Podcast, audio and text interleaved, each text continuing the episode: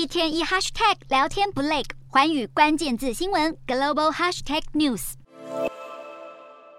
遭北京跟港府清算的一传媒及苹果日报六名前高层，二十二号早上在香港高等法院认罪。六名被告包括一传媒前行政总裁张建宏、前苹果日报副社长陈沛敏、总编辑罗伟光、执行总编林文宗、主笔冯伟光和杨清奇。方向法庭列举的涉案文章多达一百六十一篇。这六名被告现在承认违反香港国安法，串谋勾结境外势力，危害国家安全。六名被告当中有部分人需要为集团创办人黎智英的国安法案件出庭作供。所以案件将押后到黎智英的审结后，再处理六名被告的求情跟判刑。黎智英则是聘用了英国御用大律师 Tim Owen 到香港为他辩护，获得了高等法院批准。香港法律条文目前还允许在境外执业的大律师到港出庭。不过有律政司跟大律师工会认为，香港正在修整法律体系，其中一点就是考虑废除外聘大律师的制度，从而达到适合香港情况的司法独立。